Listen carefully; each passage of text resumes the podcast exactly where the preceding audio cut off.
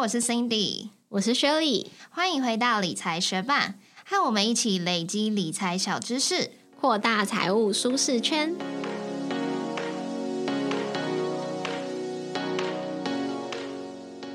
在节目开始之前，要来分享一位学伴在 First Story 上面给我们的留言。他的名字是大理，他说：“你们好，我是超级忠实听众之一，每周听两位的节目已经早是我的日常习惯，内容很生活化，很棒。两位美女，加油长虹！”非常感谢大理特地为我们的 Podcast 留下评论，很开心我们的节目可以一直陪伴着你。那也希望我们生活化的内容可以为你带来一点小知识哦。非常感谢你的鼓励。其实我看到这个留言之后，我我就在想，这个人是不是我妈？因为他的绰号啊，跟他讲话的模式都好像我妈哦。或者是这只是另外一个刚好很会夸赞人的学伴呢？嗯，通常这种很会夸赞人的学伴，我私底下都称你们为夸夸团的团长哦。也希望其他的夸夸团团长们可以赶快出来帮我们留言哦。谢谢，也谢谢你的收听，节目准备开始喽。最近卡达氏族火热开打，不晓得你有没有在看比赛呢？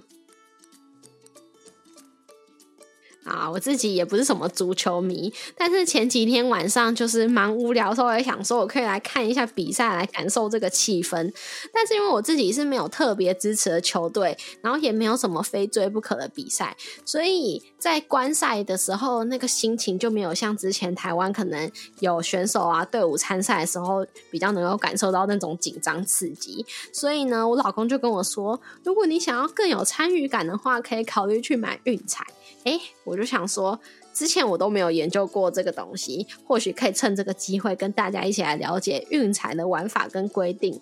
那就算我最后没有真的要去买这个彩券，至少在看到朋友的现实动态晒单的时候，可以看懂他到底是赢还是输啊？那他赢多少钱，或者是输多少钱？不过呢，在开始分享运彩内容之前，也要先声明一下，这集的节目绝对不是在推广赌博，不是台湾运彩的广告，也不是在推荐大家透过运彩来投资哦。我自己的心态只是，如果我有去买这个运彩的话，那其实就像是花钱去更感受到这个比赛的气氛，所以也是建议大家一起用健康的心态来参与这场世界的盛事哦。运彩是台湾合法授权的体育投注彩券，它是从二零零八年五月起开始发行。那第一届发行的期间是从二零零八年到二零一三年，当时发行的机构是台北富邦银行。不过当时运彩的整个销售额没有达到他们的预期，以及外加发生过运彩科技职员在比赛结果确定之后，还自己操作系统重新开放自己下注的弊案。所以他们后续就没有参加第二届运彩的竞标案。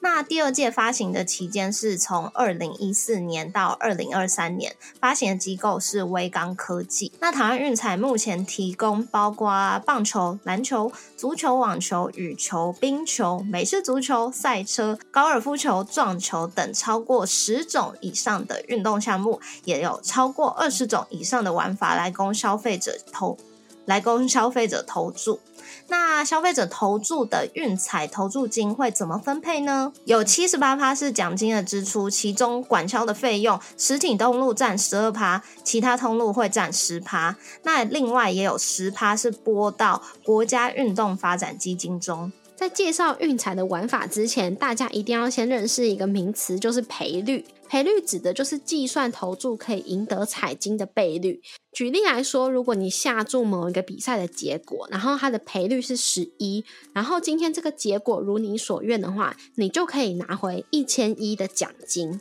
那接下来我们就来讲讲运彩的玩法。运彩可以让你针对比赛的结果下注嘛？那不同比赛它的玩法会不太一样。我们就以足球来看，常见的玩法有哪些？第一种就是不让分，这是最简单的，就是你去预测这一场比赛哪一个队伍会获胜。那第二种玩法呢，就是让分，因为一场比赛它有可能两队的实力差距是比较大的，实力强的队伍它就很有可能会赢，所以大多数人都会直接压强队胜。那为了让两边都能够吸引人下注，就会出现让分盘，让强队胜出的门槛拉高。以足球来说，比如说比较强的 A 队让一分，那 A 队实际比赛的分数就要比 B 队高出两分以上才算获胜。也就是说，A 队比 B 队是一比零的话，在运彩让一分的结果来看，只算是和局而已。要二比零以上才算是压强队的人赢哦。那举一个实际的例子来说，在嗯二零二二年十一月二号台湾时间凌晨三点，有一场德国对上哥斯达黎加的世足比赛。那因为德国队它的历史战绩是赢过哥斯达黎加的，所以不让分的状况，德国胜的赔率只有一点零五，也就是说。大多数人还有历史数据都觉得德国队会获胜。那和局的赔率有六，哥斯达黎加胜的赔率有十一。但如果德国让一分，德国队让一分还获胜的几率就没有那么高，所以德国胜的赔率就上升到一点二五，和局的赔率则是下降到五点二五。哥斯达黎加胜的赔率则是下降到四点五哦。那除了刚刚那种下哪一队获胜的让分玩法跟不让分玩法以外，还有另外一种玩法叫做大小球，就是预测。这场比赛的得分数会是大于还是小于某个指定的数字？但是在同一场比赛里面，可以下注的方式可是有很多哦。除了可以下注总得分数，还可以下注主队得分数、客队得分数跟上半场得分数。那以我们刚刚说的那场德国队哥斯达黎加的比赛来说，如果你觉得哥斯达黎加他至少会踢进一球吧，那你有可能就会下哥斯达黎加大，就是大于零点五。球，那只要哥斯达黎加踢进一球，你就算是赢。那这边的赔率我们目前看到是二点三。那如果你觉得说哥斯达黎加他可能一球都不会踢进的话，那你可能就会下哥斯达黎加小零点五，就是他的进球数小于零点五，那就是说他一球也没进，零球的情况下，那你就会获胜。那我们目前看到这边的赔率是一点四。但是运彩它这边的赔率会随着大家下注的状况啊，跟赛情，它随时都会调整的。不过呢，我们这个节目播出的时候，这场比赛应该已经结束了，所以对于听到这边的你，应该是没有影响的。那还有另外一种玩法是总进球数，在同一场比赛中，你可以去下注总进球数会落在哪一个范围，或者是正确进球数是多少，客队的正确进球数以及主队的正确进球数。那同那一样举刚刚德国对上哥斯达黎加这一场比赛的下注的例子来看，你可以去下注正确进球数，假设是零球的话，赔率是十六；一球的话，赔率是六点七五。那如果是两球的话，赔率是四点二五。那还有另外一种玩法叫做单双，也就是预测比赛总分会是单数还是双数。那刚刚的那一场比赛，下注总分是单数，或者是下注总分是双数，赔率都会是一点七五。那也有另外一种玩法叫做正确比数，也就是预测比赛结果正确比数。但因为这个难度比较大，所以通常赔率就比较高哦。那像是刚刚那一场比赛，如果你预测。比赛的结果是四比三的话，这个赔率就到两百二十五喽。那除此之外，还有另外一种玩法叫做双胜，也就是可以下注其中一对胜，或者是和局。那无论是上述哪种结果，都算是你赢。那因为这样子的获胜几率是比较大的，所以赔率通常就比较。另外还有一种玩法是半场玩法，你可以下注上半场和下半场哪一场的得分会比较高，因为通常下半场得分会比较多，所以通常压上半场的话赔率是比较高的。那除此之外，你也可以压上半场两队哪一队得分会比较多。那另外一种玩法就叫做半场全场，就是你同时去预测上半场结束的时候和整场比赛结束的时候的比赛结果。例如说，你认为上半场结束的时候会是和局，到了下半场结束的时候会是哥斯达黎加获胜。那这样子的结果，以刚刚那场比赛来说，赔率就有到二十五哦。另外一种常见的玩法就是，你可以去预测这场比赛是不是两队都会进球。以同样这场比赛来说，如果你是压两队都进球的话，那赔率是到二点三；如果你选择的是否，就是你觉得不会两队都进球的话，那赔率就是一点四。那除了刚刚介绍的单场比赛不同的玩法，你也可以透过过关或者是称作是串关的方式来提升难度，并且提高赔率哦。串在一起的下注赔率会相乘，所以获胜的奖金就是赔率相乘再乘上。投注金，假设你认为德国会赢超过一分，比赛的总分会大于二点五分的话，你可以下注单场的德国让分一分的情况下还是获胜，这样的赔率是一点二五，以及下注单场的总分大于二点五，这样的赔率是一点二八。那只要其中有一个结果正确的发生了，你就可以领到那一场的奖金。那假设刚刚都各下注一百元，总共下注两百元，你的两个结果都正确的预测的话，那总共你可以拿到两百五十三元，也就是一百乘以赔率一点二五，再加上一百乘以赔率一点二八。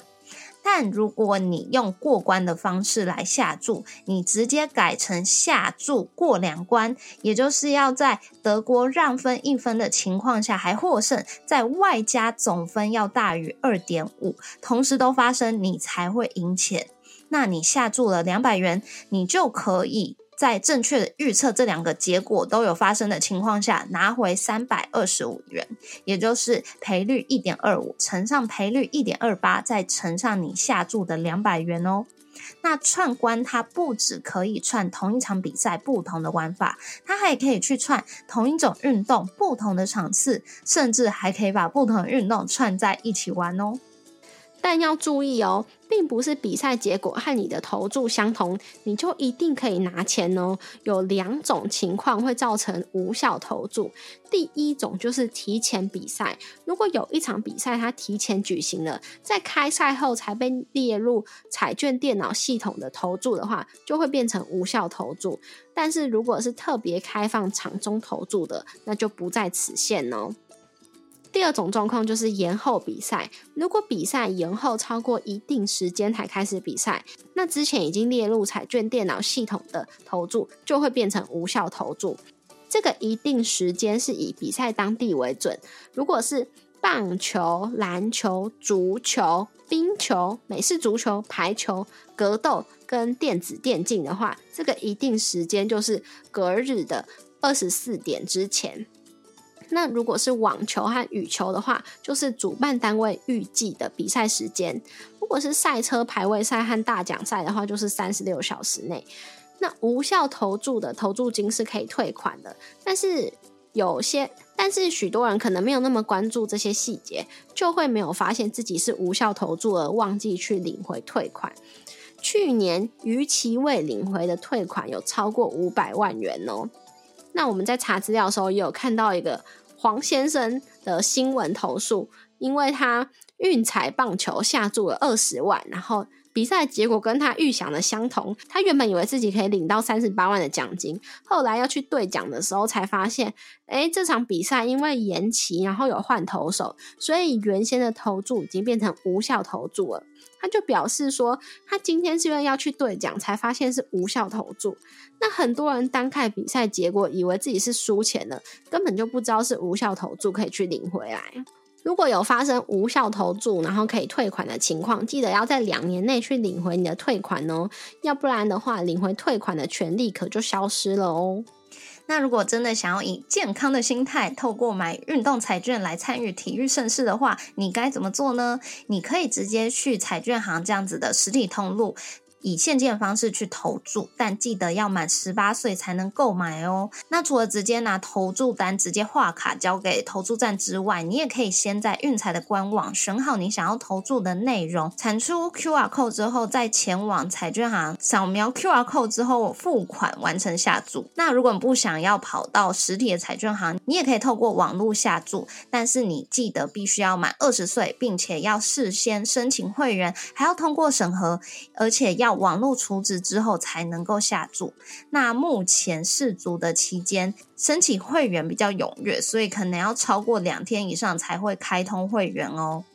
那我们在查运彩资料时，也看到蛮多线上娱乐城，他们会用更好的赔率、更多的玩法来吸引大家去娱乐城下注。但是这样子是合法的吗？其实，在去年的十二月二十八号，立法院已经三读通过了刑法修正案，把网络赌博纳入了刑法范围喽。那虽然许多的娱乐城他们会声称他们的主机是架设在可以合法赌博的国家，而且他们有取得合法的经营执照，在出金的方面也会透过其他证券、货币等种种方法，让台湾政府难以追查金流。但是这种娱乐城的风险是比较高的，况且如果你只是想要在国际盛事期间小额参与，买个参与感的话，对于玩法赔率的差异是不用太过纠结啦。但这也只是我们的想法，提供给学伴们参考。那如果你押对宝幸运中奖，这个运彩的奖金要课税吗？如果单注奖金是在五千元以下，是不用扣缴的。那如果你的单注奖金有超过五千元，就要按照奖金扣除二十趴。而且如果是以现金或者是转账来支付奖金的话，还要再代扣千分之四的印花税。不过，这个运彩的奖金它是采取分离课税的，所以运彩的奖金就不用再记录每年五月要申报的综合所得税总额喽。那也提醒你，如果你幸运中奖，想要跟你的亲朋好友分享喜悦，建议你可以先将中奖彩券上面的号码。遮住之后再上传分享，避免有心人士利用你的彩券的票面资讯来兑奖哦。那中奖之后也记得在开奖三个月内去兑领你的奖金，不然你的奖金可就会变成运彩盈余哦。按照体育署公告的运动彩券盈余公告，去年逾期未领的奖金可是高达三千七百七十七万元呢。那在这一集节目的最后，我们也要再次声明，绝对不是鼓励大家要去赌博，也更不是投资建议，只是用一个健康的心态来跟大家分享运动彩券的玩法哦。谢谢你在忙碌的生活中愿意播出时间来和我们一起学习，在这边也诚挚的邀请你在 Apple Podcast 和 Spotify 上面帮我们打星留言，让这个节目被更多人听见。同时也欢迎你到 Instagram 搜寻理财学伴，找到我们来跟我们聊一聊。如果你也愿意支持我们，继续把理财学伴做得更好，让这个节目被更多人听见，也欢迎你分享理财学伴给身边也想一起学习投资理财的朋友哦。我们的网站上会有文字版的整理，如果想要收藏或是回顾，也欢迎你上去看看。网址是 moneymate 点 space 斜线运动彩券，拼法是 m o n e y m a t e 点 s p a c e 斜线运动彩券，也可以从节目的简介中找到网址哦。理财学伴，我们下次见，拜。你刚刚不是问我说最近有什么发生有趣的事情吗？因为我们大部分闲聊的时候都是想要分享一些比较开心的趣事，让学伴们知道嘛。但最近我就没有分，我最近就是没有发生什么有趣的事情。但是我最近就是在规划我这个月要去日本滑雪行程，感到很兴奋中。不晓得有没有学伴也是跟我一样要去日本滑雪的，可以私信我，然后我们可以交流一下。比如说去的场地呀，或者是飞机票的价格啊，教练的价格啊，雪具的价格等等。虽然我很想要跟你兴奋的讨论，但是我自己个人的人生目前跟滑雪实在是没有产生过，几乎没有产生过任何的交集。只有前几个月，因为我最近蛮常去新庄找朋友玩的，然后在他家旁边就有一个。算是滑雪教室，还是说可以训练滑雪的地方？总之，他在那个地方，他就有那种机器。因为我从来没有上过任何的滑雪课程，但他那个机器就是可以让像是一个输送带滑雪板的那种跑步机嘛，就是它会让那个人可以在那边有滑雪的感觉，但是不需要很大的场地。然后有一些像是我不知道那材质是很像什么，哈，然后你长得有点像金针菇，很像一。坨的金针菇的那种东西，还是宝丽龙。总之，那个场地就是那样，然后凉凉的，然后旁边看起来有超小的朋友在上一对一的课，或者是看起来比较熟悉的人，他们就在那里享受，呃，不用出国就享受滑雪的乐趣吧，就还在那边飞来飞去、跳起来之类的。然后，因为我们那时候就是我跟我老公跟我们一个很常一起玩的朋友想说，哎，我们可以去问看看那边就是学习这个课程多少钱，然后或许到时候我们也可以出国去滑雪之类的。可是我们一进去看，就那贵课程真的是好贵哦，反正上一次就要一个小时就要一千多吧，然后。反正就觉得太贵了，然后那时候我们正在发展露营这个兴趣，所以就觉得说，哦，同时发展好多兴趣的话，实在是太花钱了，所以我们还是先发展露营这个兴趣，然后等到可能有点腻了之类的，或者是我不知道，突然薪水又被加了，我们再再发展滑雪的兴趣。对你说的那种场地，我也知道，因为我们公司还蛮多人喜欢滑雪的，所以。就是不能滑雪的时候，就有一位同事，他就是去报名了你刚刚说的那种课程。然后，因为我也真的很多年没有滑雪，我上一次滑雪是二零零八年。然后呢，我就是也真的蛮想滑雪的，所以他报名那个课程之后，他还没去上课，但他就来跟我讲说他报名了，我就也蛮有兴趣的，所以我就叫他把那个一些资讯啊，还有多少钱，叫他帮我问清楚。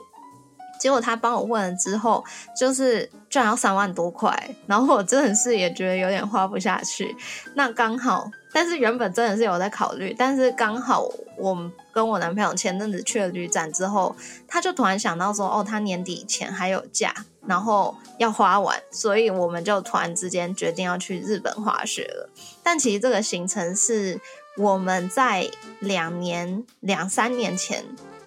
三年，快三年了。三年前就决定好的，但那时候真的是要出发了，就突然疫情大爆发之后就临时取消。那那个教练他是台湾人，那他也人很好，他就是全额退款给我们。所以这一次呢，我们就是确定说，哦，好，我们有时间可以去日本滑雪之后，我们就再次联络他，然后复现了三年前我们原本要去的行程。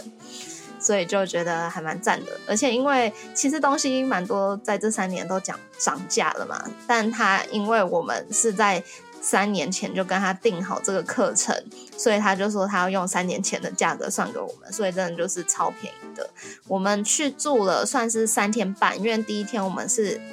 凌晨。可能一点半才会到那个场地，然后教练还要来接我们，因为他是帮忙管理那边民宿，外加他可以接滑雪课的那种教练，全方位教练。然后呢，我们住了三天半，然后都会有早餐，还外加一天的滑雪课程。你可以猜猜看，这样子一个人住宿加早餐，然后加一天滑雪课程多少钱？你可以用台币来猜，三万多块。